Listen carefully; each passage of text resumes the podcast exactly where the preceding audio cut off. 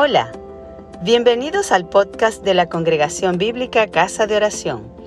Esperamos que disfrutes este mensaje y que sea de bendición.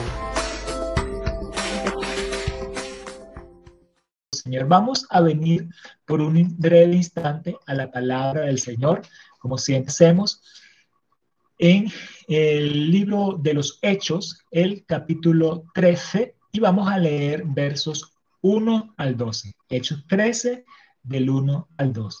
Leemos la palabra en el nombre del Padre y del Hijo y del Espíritu Santo. Amén. Amén.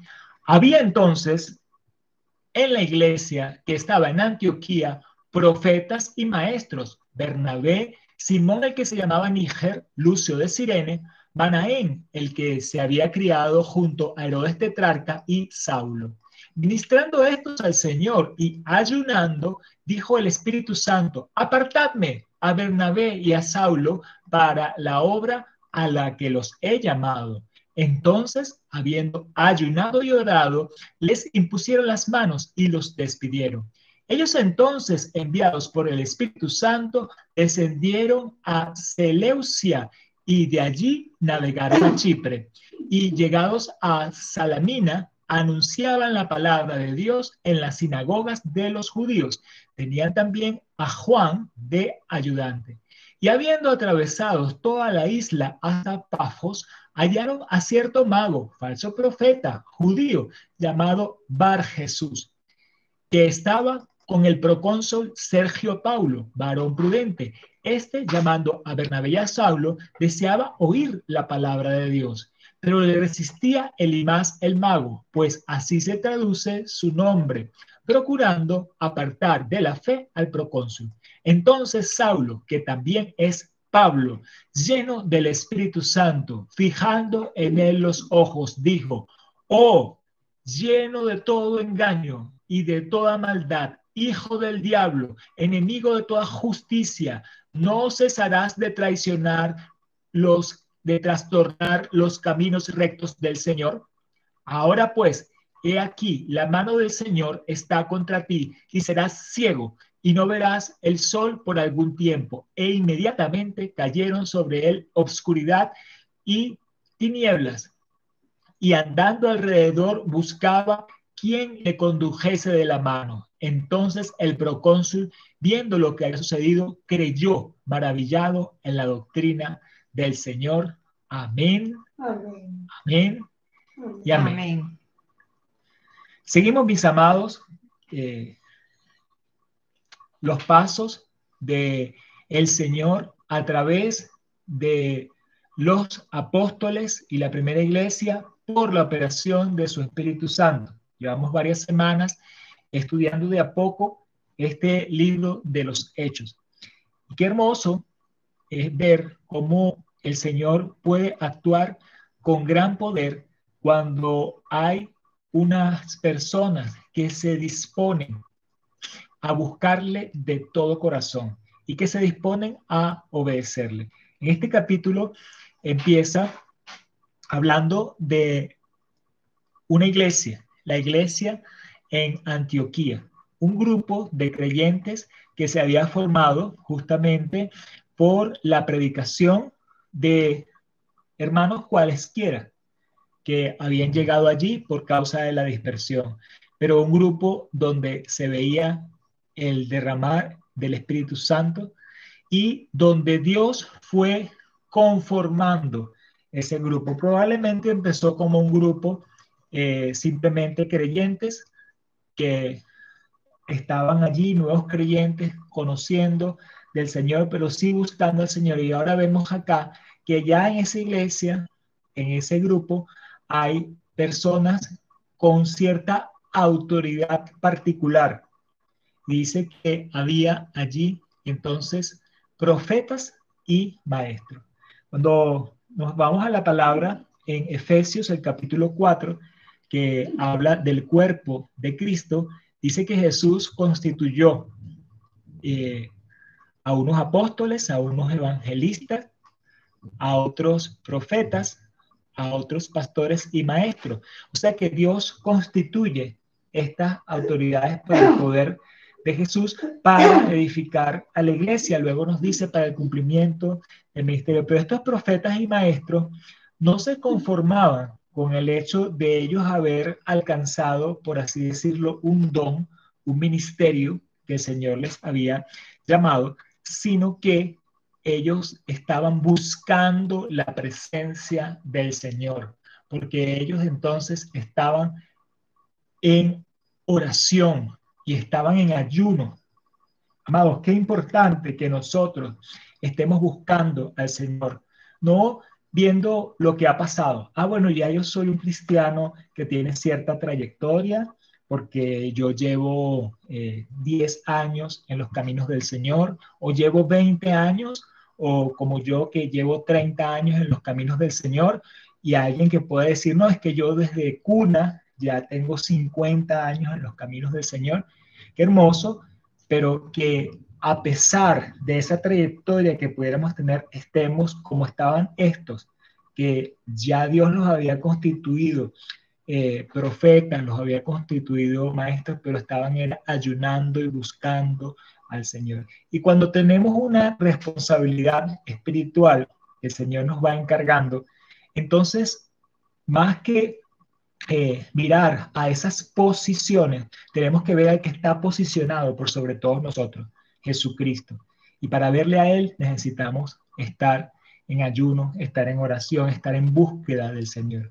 Y cuando nos metemos en esta búsqueda del Señor, entonces dice Dios que a los que le temen, Él les revela sus planes. Entonces ellos ministrando, sirviendo al Señor y ayunando, Dios les habló. Y les dice, apartarme a Bernabé y a Saulo para la obra que los he llamado. Muchas veces la gente eh, pretende tener posiciones. Ah, bueno, yo soy esto, yo soy aquello. Y no ha sido un llamado del Señor.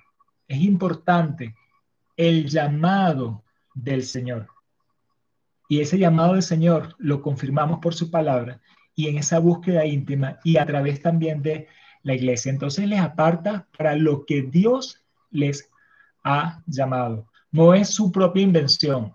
Ah, bueno, lo que pasa es que tú sabes, yo quiero irme por allí porque es chévere ir por las islas, ¿no? Y entonces como ir por las islas es chévere, vamos a decir que yo soy misionero, porque me gusta viajar. No, sino que es un llamado del Señor. Y entonces Dios mismo habló, les apartó para una obra en que había llamado. Entonces, ellos no se conformaron con eso, sino que siguieron en ayunos y oración y hicieron un acto espiritual de enviarlo a ese llamado. Qué bueno que una persona vaya a su llamado como un respaldo espiritual de una congregación que le está diciendo sí, vayan, como esta congregación en Antioquía, que le está diciendo sí, les respaldo. Y entonces le impusieron mano. Y Pablo advierte de no imponer manos a la ligera. ¿Por qué? Bueno, porque es necesario, es una participación de este caso, de esta iglesia de Antioquía y de estos profetas y maestros en lo que iba a hacer eh, Bernabé y Pablo. Y pueden participar porque el Espíritu Santo les ha guiado a esto.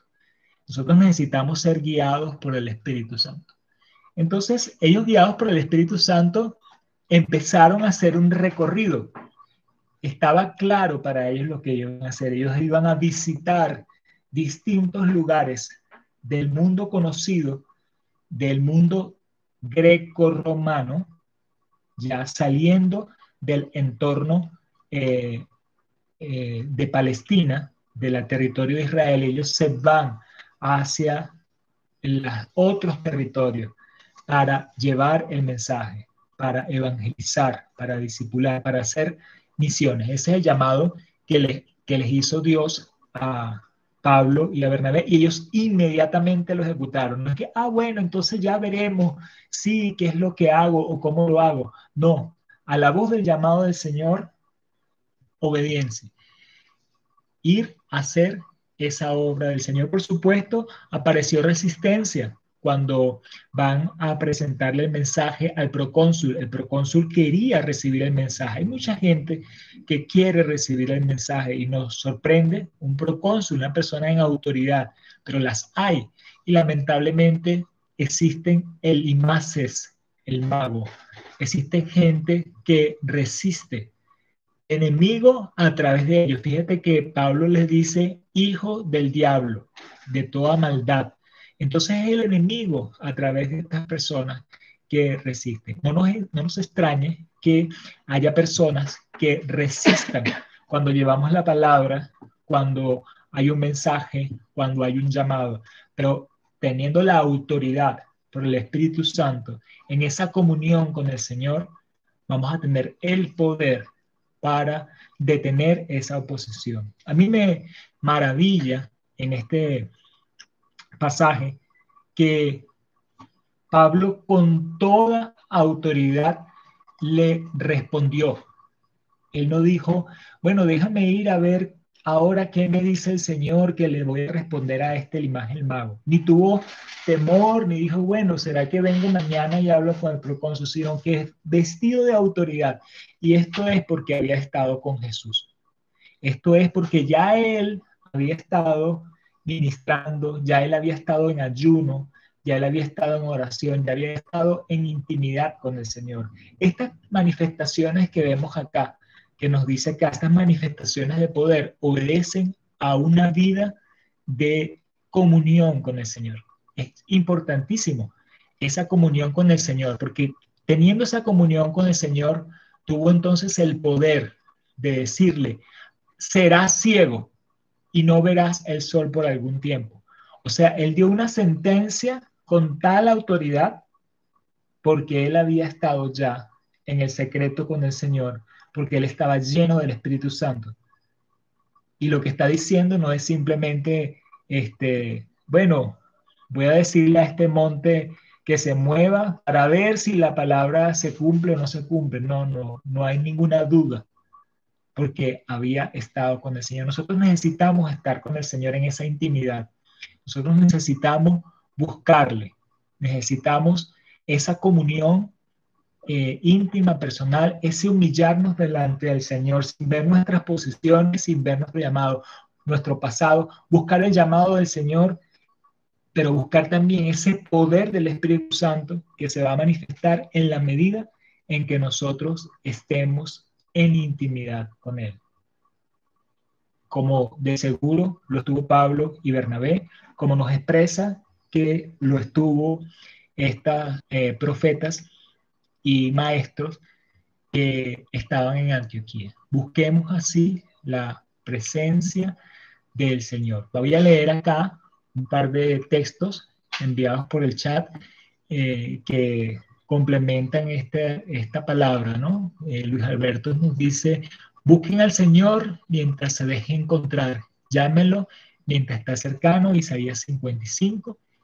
Y Yoli nos dice, y ellos salieron de de la presencia del concilio gozosos de haber sido tenidos por dignos de padecer afrenta por causa del nombre Hechos 5. Gracias por escucharnos. Si te gustó, compártelo con tus amigos.